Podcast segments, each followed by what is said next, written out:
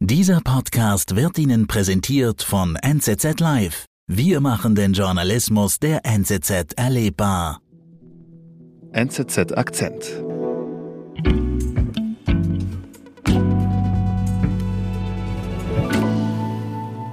Jede zweite Woche wird hier in der Schweiz eine Frau getötet im Rahmen von häuslicher Gewalt.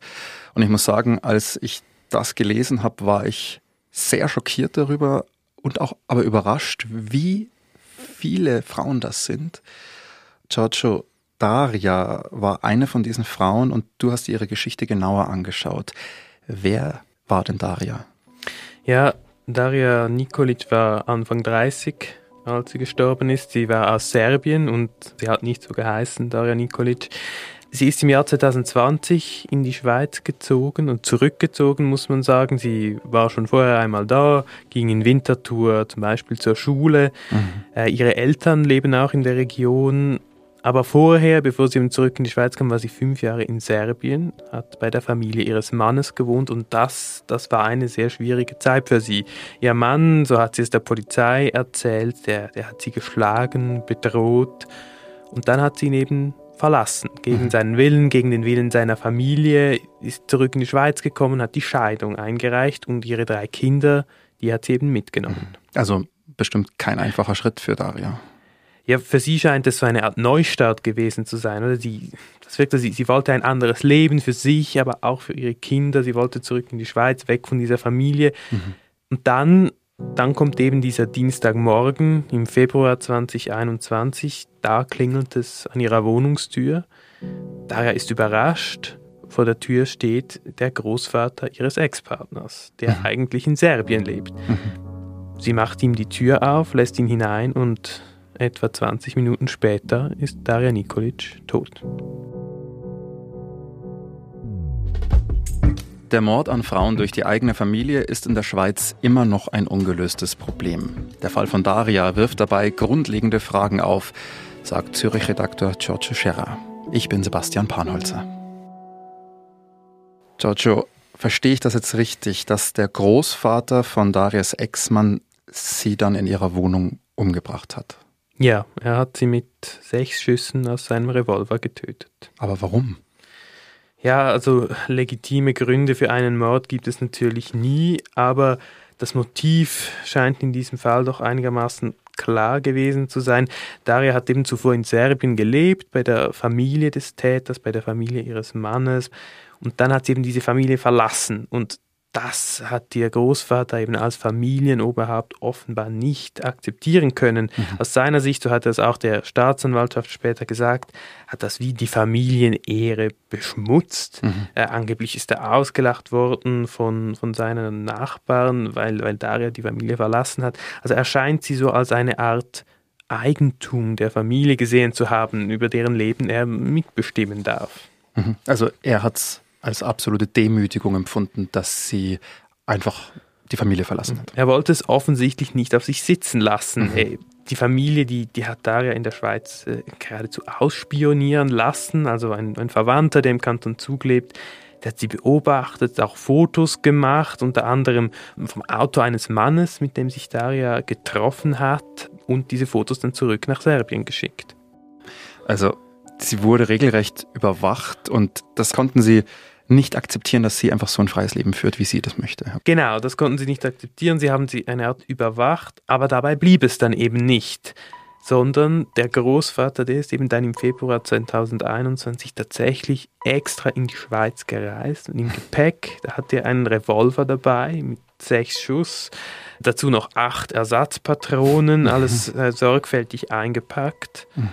Aber äh, jetzt muss ich schon mal fragen, warum eigentlich jetzt genau der, der Großvater von ihrem Ex-Mann? Ganz genau sagen kann man das nicht. Man weiß zum Beispiel auch nicht sicher, ob jetzt der Ex-Partner von diesem Plan gewusst hat, den Großvater möglicherweise angestiftet hat. Fest steht, der Ex-Partner und Daria Nikolic, der durfte gar nicht in die Schweiz einreisen, mhm. er hatte ein Einreiseverbot, unter anderem, weil er Daria einmal gegenüber einem Polizisten gedroht hat. Also okay. der Polizist hat dann wirklich um ihr Leben gefürchtet. Okay, okay. Also fährt nun der Großvater zu Darias Wohnung nach Winterthur und klingelt bei ihr an diesem Dienstagmorgen, von dem du erzählt hast. Genau, er meldet sich nicht an, kommt aber vorbei, sie ist äh, total überrascht, macht ihm dann einen Kaffee, er geht auf die Toilette und sie sitzt dann mit ihrer 19-monatigen Tochter auf dem Sofa mhm. im Wohnzimmer. Und dann kommt der Großvater zurück und er richtet seinen Revolver, den er aus Serbien mitgebracht hat, auf sie. Er drückt sechsmal ab und schon beim zweiten Schuss ist Daria Nikolic tot. Die mhm. kleine Tochter, die, die sitzt daneben und sieht, sieht alles, was passiert. Mhm. Also so eine regelrechte Hinrichtung kann man sagen, wenn er sechsmal auf sie einschießt. Ja, also es war wirklich, es ist wirklich eine total brutale Tat. Das kann man mhm. sich gar nicht vorstellen, wie das gewesen, wie das ausgesehen haben muss. Nach dieser Tat, da, da macht dann der Großvater die, die Wohnungstür wieder auf, die hat er vorher abgeschlossen gehabt, dass, mhm. dass niemand hineinkommen kann. Und vor der Tür, da steht das Kindermädchen, das er ausgeschlossen hat, eine mhm. Nachbarin, die dazugerufen wurde und diese Nachbarin, die findet dann eben im Wohnzimmer dieses Kind, das, mhm. das über der Leiche seiner Mutter steht mhm. und bringt es nach draußen. Und währenddessen sagt der Großvater, so hat das, das Kindermädchen ausgesagt, ich habe sie umgebracht, also Daria Nikolic, ihr könnt jetzt die Polizei rufen. Also er gibt sofort zu. Er gibt es eigentlich dort schon zu und dann kurz darauf kommt eben auch die Polizei, nimmt ihn sofort fest und steckt ihn in Untersuchungshaft für zwei Jahre.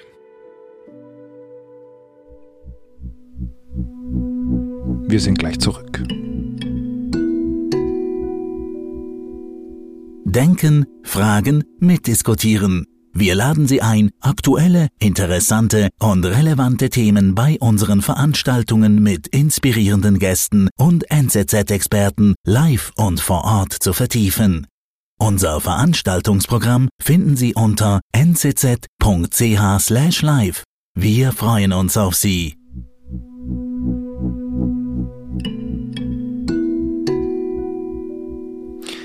Giorgio, der Fall von Daria, das ist ja leider kein Einzelfall. Nein, leider nicht. In der Schweiz gibt es etwa 25 ähnliche Fälle pro Jahr, also Tötungen im, im Kontext häuslicher Gewalt. Mhm. Und das Phänomen, das eben da dahinter steckt, das sind eben diese sogenannten Frauenmorde oder eben Femizide. Das heißt, mhm. Morde an Frauen, die aus Frauenfeindlichkeit letztlich geschehen. Und meistens geschieht das eben im Kontext auch häuslicher Gewalt oder innerhalb auch der Familie. Mhm, mhm. Jetzt sind natürlich ausgerechnet wir zwei Männer, die über dieses Thema sprechen. Ähm, ja. ja, das ist natürlich nicht ganz ideal. Das ist ja die, die Opfer, die sind ja natürlich größtenteils Frauen bei Tötungen in diesem Kontext. Umgekehrt muss man auch sehen, eben 80 Prozent der Täter das sind eben Männer. Also mhm. das ist wirklich ein Männerthema, ein Männerproblem, mhm. und dahinter stehen eben auch die Männlichkeitsbilder oder die Geschlechterrollen, die die Täter mhm. eben in mhm. ihrem Kopf drin haben. Diese patriarchale Vorstellungen spielen bei diesen Taten eine zentrale Rolle und um sie zu verstehen, muss man eben auch darüber mhm. sprechen. Und eben in Darias Fall war es eben auch ein Mann, in diesem Fall eben der Großvater von ihrem Ex-Mann. Wie geht es denn dann bei ihm weiter? Du hast gesagt, er sitzt äh, in Untersuchungshaft. Genau, Anfang Januar, jetzt eben 2024, hat der Gerichtsprozess gegen ihn stattgefunden, Mordprozess mhm. vor Bezirksgericht Winterthur. Der Großvater war angeklagt, unter anderem wegen Mordes, mhm. aber auch äh, wegen illegalen Waffenbesitzes beispielsweise. Und ja, ich war da im Gerichtssaal dabei. Mhm. Wie hast du den Großvater äh, dort wahrgenommen? Ja, der ist inzwischen 79, er, sitzt im Rollstuhl, das ist wirklich ein alter Mann. Mhm. Aber das war zumindest mein subjektiver Eindruck auch ein schlauer Mann, mhm. insofern drin, wie er sich darzustellen versuchte. Also und wie hat er das? Ja, man hat es wirklich gemerkt bei seinen Aussagen. Er hat sehr viel über sich selber gesprochen. Er hat fast versucht, die Täter-Opfer-Rolle umzukehren, sich selbst als, als das Opfer mhm. darzustellen und mhm. Daria als das Täterin in diesem Fall. Er hat gesagt, Daria, das ist wie seine eigene Tochter, die ihn verlassen hat. Und dann hat er sie aber plötzlich wieder als Hure beschimpft. Also es schien wie, er sah Frauen, er sah diese Frau immer entweder als Heilige oder als total böse und etwas mhm, dazwischen, das, das scheint es für ihn nicht zu geben bei Frauen. Aber hat er es dann vor Gericht auch zugegeben, dass er sie erschossen hat? Ja, er hat es zugegeben, aber er hat es dann so dargestellt, als ob Daria ihn zuerst angegriffen habe, also Aha. mit einem, einem langen Messer attackiert habe und da habe er eben in Notwehr handeln müssen. Allerdings gibt es keine Belege für diese Variante. Also es wurde auch kein Messer oder so am Tatort gefunden. Und der Mann, also der mutmaßliche Täter, der hat sich eben ständig widersprochen vor Gericht, diverse Varianten präsentiert und irgendwann dann auch gesagt, ja, die Tat, die war ein Fehler, aber irgendwie musste ich es eben tun. Mhm. Und äh, was meint dann das Gericht zu seinen Aussagen, die ja teilweise auch sehr widersprüchlich sind? Ja, also die haben ihm wirklich nicht geglaubt. Die haben gesagt, was da geschehen ist, ist eine eigentliche Hinrichtung, niederträchtig, skrupellos. Und sie haben eben auch etwas gesagt, das man auch beobachten konnte. Also er hat wirklich auch immer in den Momenten, in denen es schwierig wurde, auch ein bisschen verwirrt gespielt oder plötzlich mhm. die Übersetzerin nicht mehr verstanden, wenn die Fragen schwierig wurden. Und das Gericht hat eben gesagt, das nehmen wir ihnen nicht ab. Oder ein mhm. Gutachten hat gesagt, dieser Mann war voll zurechnungsfähig, der wusste, was er tat. Und entsprechend fällt auch das Urteil aus. Also er, äh, der Großvater, wird zu 20 Jahren Haft verurteilt. Mhm. Bei ihm bedeutet das, eben, er ist 79, er wird vermutlich den Rest mhm. seines Lebens hinter Gittern klar, verbringen. Klar. Dazu kommt noch ein, ein, Landesverweis von 15 Jahren, äh, nachdem er aus dem Gefängnis wieder draußen wäre, wenn er, wenn er hier rauskommt. Und er muss 305.000 Franken zahlen an seine Urenkel und an die restliche Familie des Opfers, also Schwester, Eltern mhm. von Daria Nikolic. Mhm. Kann er das überhaupt? Ja, das ist eher zu bezweifeln, dass er das kann, aber genau, sonst so genau weiß man es nicht. Seine finanziellen Verhältnisse waren unklar. Gesagt, besitzt mehrere Häuser in Serbien. Gleichzeitig mhm. hat er sich immer beschwert, dass er sein Leben lang zu wenig verdient hat. Also das ist nicht so ganz klar. Aber ob er wirklich all dieses Geld hat, würde ich jetzt mal vorsichtig anzweifeln. Okay. Okay, Giorgio, es ist eine unfassbare Geschichte von Daria und wie du ja gesagt hast, es passiert auch noch viel zu oft. Aber da frage ich mich schon, wird denn da nichts dagegen getan? Jetzt mal hier auf die Schweiz bezogen, sage ich mal. Ja, das ist natürlich die Frage. Ich meine, Frauentötungen, Frauenmorde, Femizide, das ist wirklich ein, ein ungelöstes Problem. Die Zahl der Taten in diesem Bereich ist seit Jahren konstant. Aber es wurden doch auch viele Maßnahmen ergriffen vom Bund, also auf nationaler Ebene in der Schweiz, von den Kantonen. Also die Schweiz ist der Istanbul-Konvention beigetreten. Das ist mhm. eine Konvention zum, zum Schutz von Frauen vor Gewalt. Mhm. Die Prävention wurde ausgebaut, der Opferschutz wurde ausgebaut, Schritt für Schritt. Aber es ist halt auch eine Tatsache, das Problem bleibt schwierig zu lösen, gerade äh, was die gravierendsten Fälle angeht, mhm. so wie das hier mhm. eben einer ist. Warum ist das so? Ja, da gibt es natürlich viele verschiedene Faktoren, aber ich glaube, einer, der wichtig ist, ist eben die Sache mit diesen problematischen Frauenbildern, die sich irgendwie hartnäckig halten, also diese, mhm. diese patriarchalen Vorstellungen von Frauen als Eigentum, diesem irrgeleiteten Glauben, man dürfe da irgendwie als Mann oder als Familienoberhaupt das Leben einer Frau, einer Tochter mitbestimmen. Mhm. Ich glaube, dass sich das hält, natürlich in gewissem Maß in allen Gesellschaftsschichten, in allen Ländern, allen Kulturen, wenn auch vielleicht in unterschiedlichem Ausmaß. Dieser Glaube, diese Vorstellung, die tragen eben zu solchen Taten bei und dazu, dass es sie leider immer noch gibt. Eine Frage hätte ich jetzt aber doch noch zum Schluss. Und zwar, du hast ja erzählt, Daria und ihr Ex-Mann, die haben drei Kinder. Wo sind die denn eigentlich? Ja, das war für mich wirklich ein ziemlicher Schock im Gerichtssaal, als ich das erfahren habe, was mit diesen Kindern passiert ist, weil alle drei, die sind heute zurück beim Vater in Serbien, also bei der Familie des Täters. Warum? Also die zwei Älteren, die waren zufällig oder nicht, man weiß nicht, die waren zum Zeitpunkt des Mordes sowieso dort in den Ferien kurzzeitig, also auch mit mhm. Einverständnis der Mutter, die wollten unbedingt gehen, hat sie gesagt, okay, ihr könnt. Und die kleine Tochter die den Mord ja miterlebt und danach in die Obhut der Behörden kam, die ist jetzt auch zurück in Serbien. Wie genau das passiert ist, lässt sich nicht exakt rekonstruieren. Die Behörden sind hier an das Amtsgeheimnis gebunden, dürfen nicht über solche Einzelfälle sagen.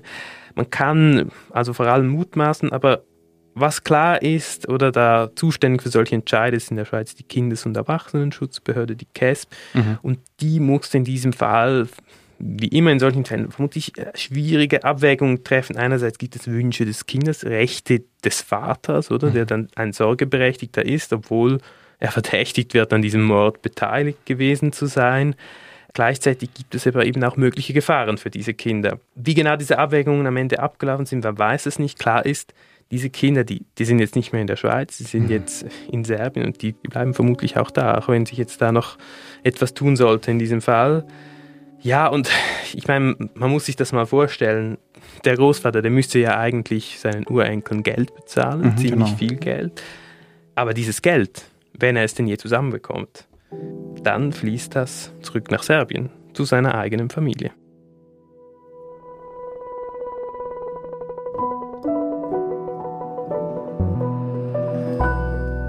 Giorgio, vielen Dank für deinen Besuch im Studio. Merci. Das war unser Akzent. Produzentin dieser Folge ist Antonia Moser. Ich bin Sebastian Panholzer. Bis bald.